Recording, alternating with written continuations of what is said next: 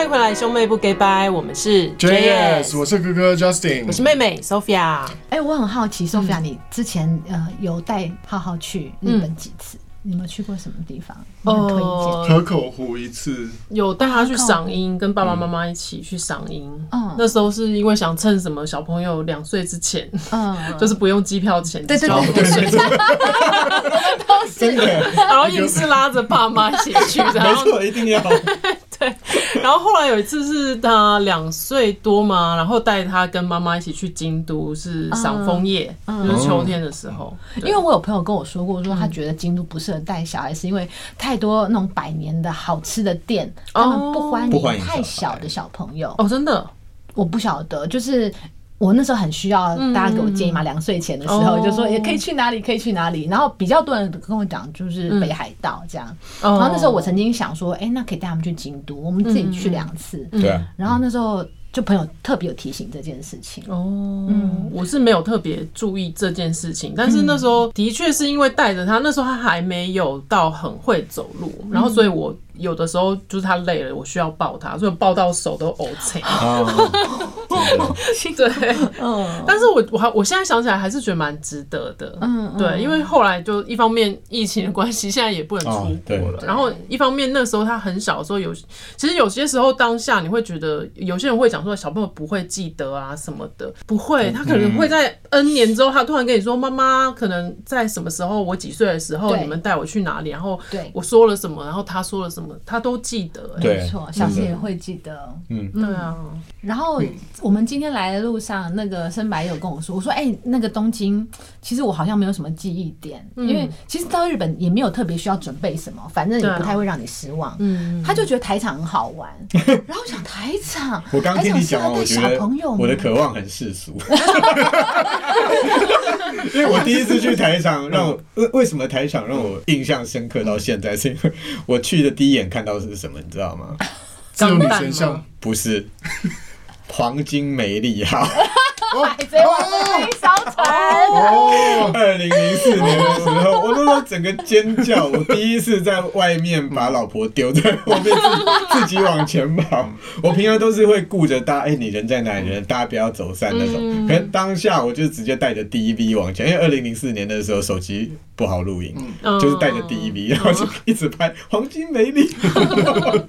对啊，因为是真的在海上，真的在河流上面航行，哦，真的是感动到流。但是我觉得日本人很会，就是很会这种东西、欸。是啊，像那个，我还记得我去做那个，就是从从浅草到台场有一个渡轮。嗯，然后以往渡轮都很无趣嘛。对。然后我前几年有一次去，然后突然发现他们有一种渡轮是那个银河铁道的那个漫画家画的。哎，对，叫什么？糟糕。没关系，都可以剪，都可以剪掉。马上偷偷的查一下。所以是为了那个特别去，还是碰到刚好在那边看到，碰到，然后我们就想说，哎、欸，这个渡轮也太特别了吧！就是它整个是很像漫画的那种造型，嗯嗯，然后就觉得说一定要去搭这个。原本一个就是很无聊的渡轮的行程嘛，可是就变得非常有趣，对，因为你感觉你在那个漫画里，对对对对。对，就很神奇。然后我还记得早期去台场的时候，嗯，就是跟我妹妹去踩点，嗯，她是要去看那个《大和拜金女》里面那个松岛菜菜子站站在那边那个，在等那个男主角来的时候，然后男主角在那边就是从那边下公车这样。嗯，天哪，我都没有想到，大和拜金女都会出现在代官山，我不晓得台场也有。也，我们那时候去踩了好多点，然后哥哥后来就不敢跟我出国。对，就是他那个松岛太太子住的那一栋大楼，嗯、我们也有去。哦，对，然后什么咖啡店啊，什么一大堆。嗯，嗯，因为我们都很喜欢逛街。嗯，对，然后。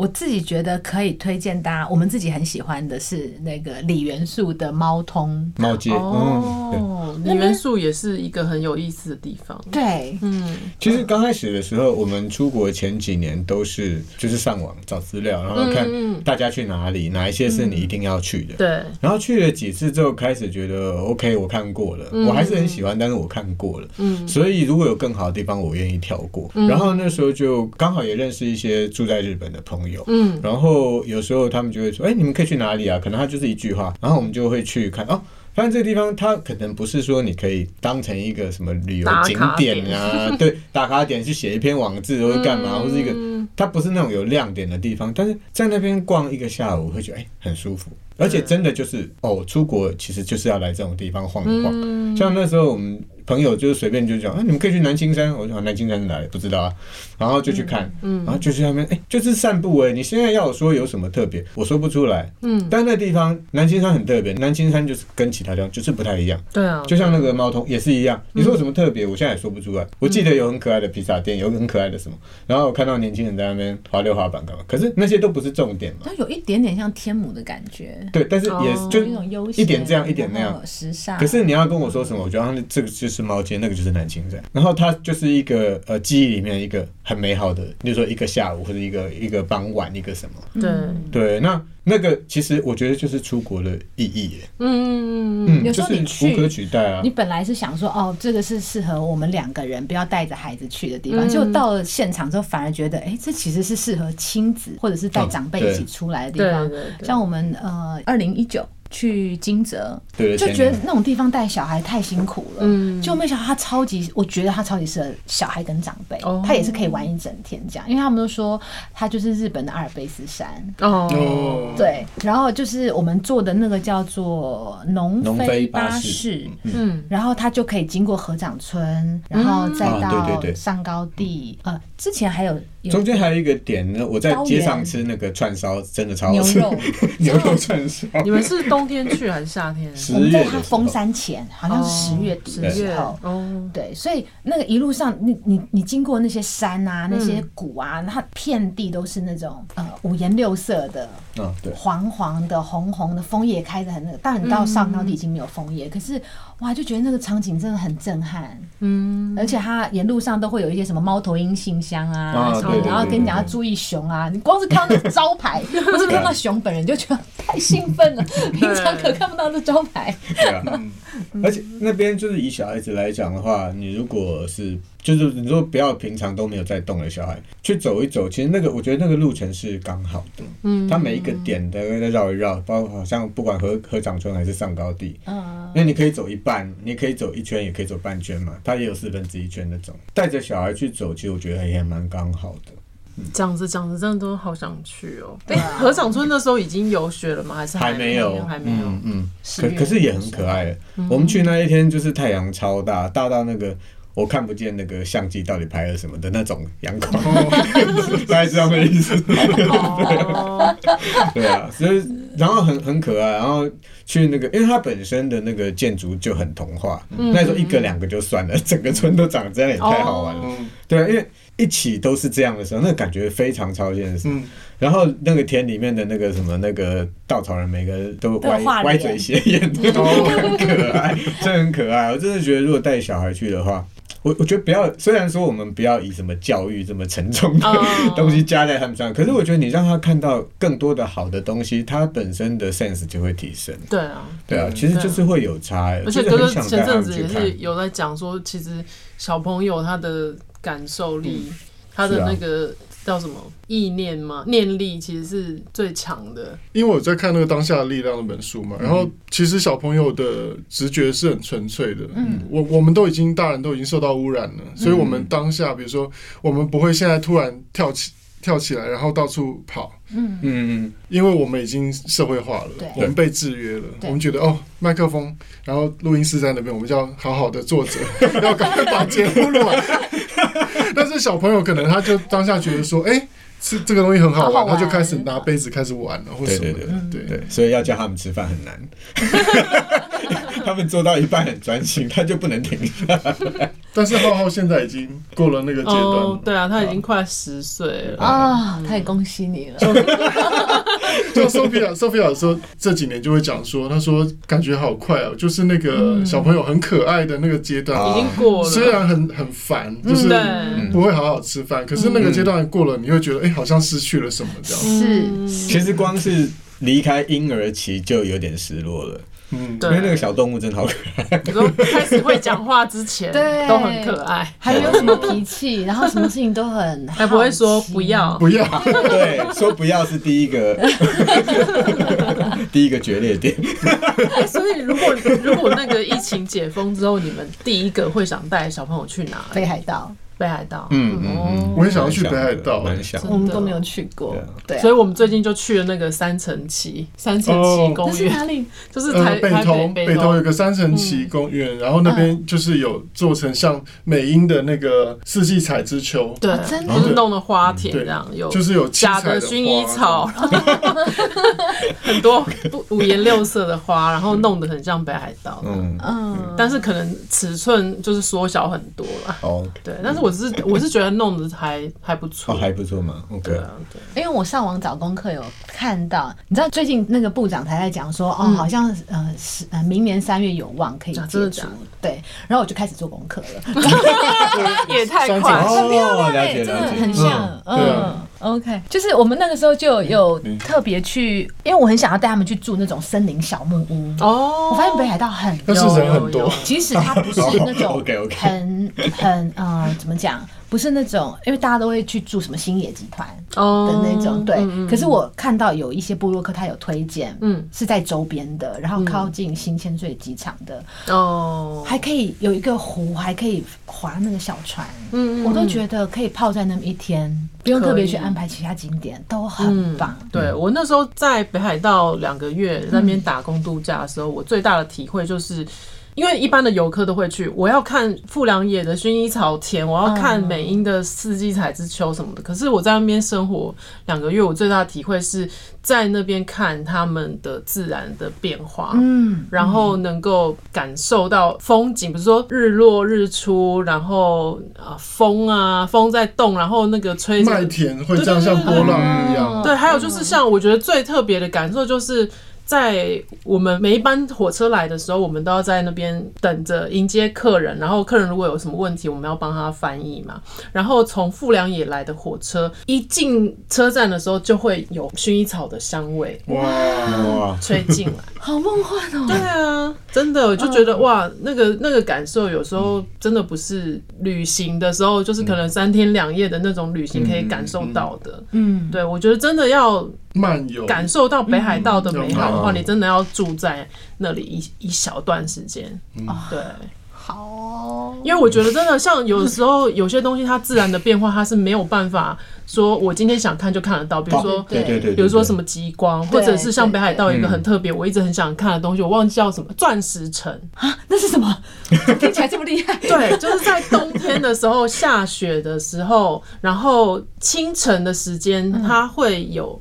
那个雪花会变得像钻石洒下，钻石的粉洒下来的那种亮晶晶的感觉。哇！因为有有那个清晨的日光，嗯，然后雪在飞，然后就整个会看起来像他们叫 diamond dust，就是钻石的灰尘这样子。冰河的必杀技，圣斗士星矢，diamond dust。你有看过吗？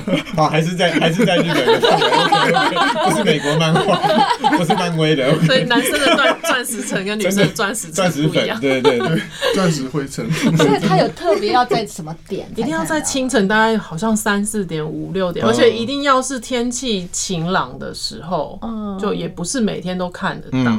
然后我觉得那里最适，就是北海道最适合，就是你可能要自己开车，然后在那边住一小段时间，然后如果是很很喜欢摄影的人，我觉得会、嗯、会很棒。就比如说你觉得哇，今天天气这个天空的颜色很漂亮，说赶快开车出去拍照。嗯，对，所以有很多摄影师住在当地这样子。嗯，我记得之前伍佰他也有推出，就是摄影机，他有推滑雪场啊什么的，然后他拍冬天的北海道，哦，也是很漂亮。然后有看到同学在呃北海道拍到鹿，嗯嗯，就一片雪地，嗯，就一只鹿。嗯，哇，我就觉得好像就只有在那个地方拍到这样子的场景，还有路边会有狐狸。哦，对，可爱了，很梦幻，嗯，所以它的目的性好像没有办法像其他城市一样那么强。我今天一定要对。去什么地方做什么事情。可是它最愉快的就是，因为我们是屏东长大的，然后我就觉得在那边感受到我小时候在屏东的那种感觉，就是我可以没有任何目的的，我带着我喜欢的零食，然后我就骑着脚踏车，然后去某个山丘，然后在那边树下野餐，天哪，好奢侈哦！对对对，你觉得理想的时间是在多久？可以带小孩孩去的话，我觉得可以住个一个月之类的。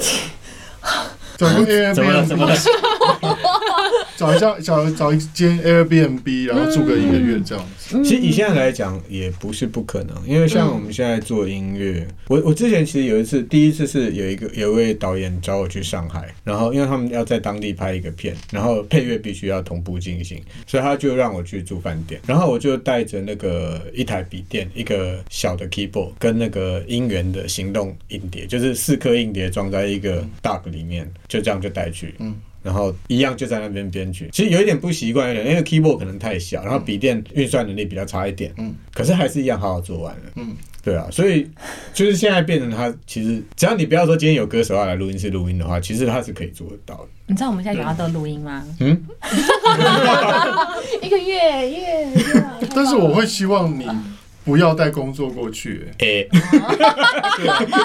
我觉得可以，真的可以去。慢活的在那边生活的一个月这样，或者是你们可以把一个月的行程拆成四个季节，因为我觉得每个季节都有它值得看的地方。嗯，对，就可以把它拆成春夏秋冬，每个季节都去一次，嗯，然后体会那里的四季的不一样的美。嗯。像我们之前去呃清景泽，但是也只有待两天一夜。我也觉得那个地方也很适合待一个一个礼拜、两个礼拜，因为他就骑脚踏车，然后看那个森林小屋。有些地方就突然出现一家小咖啡店，嗯，都觉得哇，在在这边喝杯咖啡都太幸福了。嗯，对啊。那像我们在台北，有的时候真的就像你说，很怀念日本的时候。我们就会去富锦街哦，我觉得富锦街还有那个赤峰街，跟那个中山站附近，然后迪化街，我们上次去以后，我发现哎，大道城那一条，我那天去真的有好像去日本的感觉。后段后段它有后段，对，好好的整理。我我后来感觉一下，其实它也没有什么特别的东西，但是它就是把基本功做得很好，设计。布置，然后整体视觉就很利落，没有什么废拍，没有什么呃，因为模仿啊、呃，就是画虎不成反类犬那种，觉得说哎，我知道你这在学谁，可是其实蛮蛮怪的这样，就没有。然后甚至我觉得他并没有要想要模仿日本，他们就是觉得说哦，大大城这一块的文化。应该是什么？嗯，所以他就设计这个招牌，用这样的方式去装潢，然后包括他的 Seven，嗯，那个 Seven 也是在，你就哦，这是大稻埕的 Seven，没错，迪化街的 Seven，然后那个 Olympus 在那边有一家店，啊哦，对耶，因为 Olympus 算是相机界里面最文青的品牌，对，所以要要要说哪一个品牌要在那边设，我觉得 Olympus 真是超超适合。然后在那个圆环那边有一家那个 Starbucks，也是古迹，对对对对对，也是很有味道，对对对，对。啊，就觉得哎。当这些地方，他其实他并没有想要去模仿日本，对，可他做出来的感觉，他做到一个很，我我觉得其实我想讲，就是我们为什么有时候去觉得去国外很好，其实有的时候很单纯，只是因为说国外跟我现在每天待的地方不一样。哦，就是人家说的那个什么，你异国情调，旅行就是从你活腻的地方，哎，到别人活腻的地方。对对对对，对，其实真的有差，就像巴黎人也觉得你们干嘛要来的，对，每个人脸都很丑的，对，可是。这这是一部分，但另外一部分，我觉得是呃，某些地方它真的是把一些我们我们所在的地方没有做到更极致的，也也他有做到的时候，我们去看才知道啊。比方说哦，我们去泰国的百货公司，嗯、泰国百货公司其实它装潢的很棒哎，嗯，就你说跟台北，因为泰国跟台曼谷跟台北其实还算蛮像，嗯，某些地方我觉得比台北落后啊，例如说他们那个电线杆啊，或者马路乱七八糟，巷子里面，可是去了他们的一些呃比较就是文青的店，或者说去。一些那种文创的仓库，或者是去百货公司里面看人家的那个布置，就觉得哎、欸，其实好像跟台北还是很像，可是稍微又好了一点。嗯、那他跨过好的那一点，就我觉得有点跨过一个门槛。嗯，就例如说我们可能是八十五分，然后他可能就是九十一分。嗯，那就变成九十几分跟八十几分的差别。嗯，不多，可是就是多出来。对，那就是哦。你有跨过去，我们好像还没有。嗯嗯，那那时候就会感觉到说，哦，原来我们平常在看，觉得这样不错，那样不错，可是真正的不错是那个样子，不是我们以为的这个样子。对。那我觉得日本也是，因为他们很多东西为什么让我们很喜欢去？当然除了空气很干净，像拍照的人会感觉有差，嗯，可能日什么日照的角度啊，就拍的就不一样。我觉得最明显就是那个 PM 二点五啊。我以前一直觉得说很奇怪，同样一台单眼相机，为什么我在台北拍不出日本那种空气感？嗯嗯。然后后来因为开始大家注重空污，大家说到 PM 二点五，才发现到哦，那就是 PM 二点五。这第一个有差，然后第二个是日照角度不一样嘛。嗯。然后那个那个对于那个感光元件那些接收到也不一样，不管是底片还是什么。对。然后再加上他们整个，例如说不管是街道，因为我们不太会去看他们不好的地方，嗯，我们看到这是好的地方，对，大家才会去传送说啊，你可以来这边玩。所以那个等于是他们的精选集，我们就看人家精选集，那就看人家最好的地方。而且哦，这个设计很利落，很刚好，然后是很到位，就是快很准，然后没有废拍这样子，然后没有因为目的想要多加的东西，没有浓妆艳抹那种感觉，就是刚刚好。那所以当台北自己也有和台湾自己也有做到一些刚好，我们就就会突然觉得。哎、欸，这个也让我有出国的感觉。嗯、我后来在想，其实它不是出国感觉，它是哎、欸，我们跨过一个我们本来没跨过的门槛，嗯、让这个地方我们看腻的地方，突然觉得哎。欸它变得更好了，它突然不输给世界的其他地方。对，对，我觉得他，我觉得那个感觉就很棒。我那天下午在大乐城逛的时候，真的觉得很开心。嗯，然后最近如果想要未出国的话，可以去逛一下 大道城跟那个迪化街那一带啊，志峰街那边，对，双连站。街也很棒，很多小店，然后甜点都做的很好吃。嗯，还有卖杯子盘子的那些。对啊。哦天哪，它真的是东西好吃，然后。吃东西的环境也很舒服，也很棒。对，嗯，我非常怀念那个自由之秋，因为比较早期其实自己很喜欢收集杯盘哦。然后我那时候甚至在小气还没有成立之前，我那时候真的很想就是自己在代理一些杂货的品牌。然后就我觉得自由之秋那时候就是你知道那种家庭的那种仪式感，就很强烈。然后每一家你要走乡村风的什么风格的都有。然后其实他可以买到很多欧洲的产品，然后都是那种选。选货的，集中在一家小店里面，然后都很精准，每一个定位都很清楚。嗯，然后那时候就开始哦，知道野田法郎啊、Studio M 的东西啊，就会开始收集这样。对，所以那一阵子我们去东京，就是一定要去自由之丘报道，每一次都要去，然后吃可丽饼，就这样，就一天一定要留给他专属的我杂货之真的。我还有带关山。啊，是，哎，我最近一次去是去买香水，嗯，因为我最近在收集香水嘛，然后去那个 Le Labo 在代官山有一个那个就是旗舰店，哦，然后它那个香水跟那个代官山的环境很契合，嗯。Labo 它香水是它是现场帮你调的，就是你要一个什么味道的话，他就现场把原料拿出来，哇，然后就有一个穿白袍的那个工作人员，然后就进去拿试管，然后每个量量杯量多少公克这样子。然后把它调进去，然后把它用那个电子的那个机器让它混合以后，混合好以后，然后把它装瓶，然后就给你这样。好酷！所以它整个过程会多长？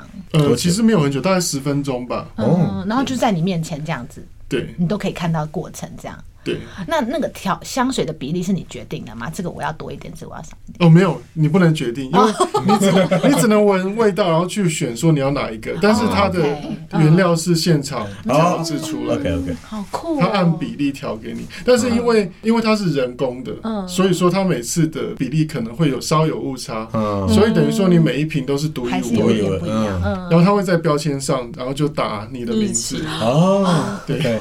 你就可以打说什么端端，对，对，一定要满足一下我，我下次一定要去踩这个点。台湾的柜点也有这样子的服务吗？哦，台湾也有 Le Labo 的柜，但是呢，因为台湾的法规的关系，所以他们没有办法现场调，所以台湾卖的都是装瓶装好的。了解。但是在代官山就是你可以现场调这样。OK，我完全就是为了这件事情去。如果我去的话，对，很有趣，可以去。而且它的那个东京限定啊，就是它那个品牌。有出各个城市的限定嘛？然后东京限定的味道就非常的迷人。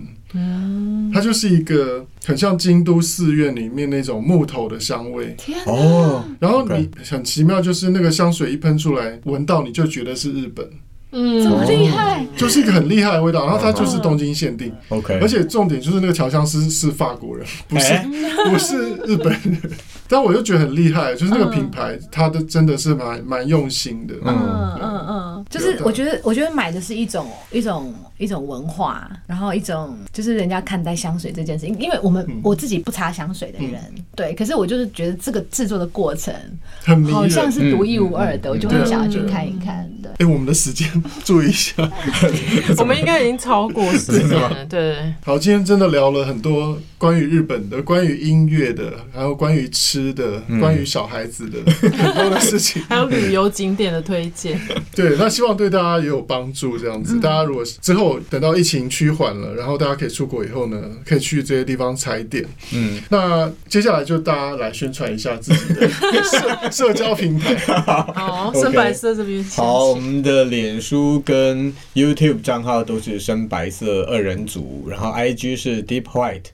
我们会在我们的社群平台上公告我们的新歌发表或者是听歌的连接，然后包括有自己制作的家庭手工 MV 也会放在上面。嗯，那大家如果关注深白色的新歌的话呢，可以到他们的社交平台上面去关注一下。那我们 JS 的粉丝页是 JS Justin 加 Sophia，然后我的 IG 呢是 Justin 零二零六。嗯，我的 IG 是 JS S O P H I A。对，大家未来如果有希望听到我们访问其他什么样的音乐人呢，或是说聊什么样关于音乐的话题，也欢迎到我们的粉丝页来留言。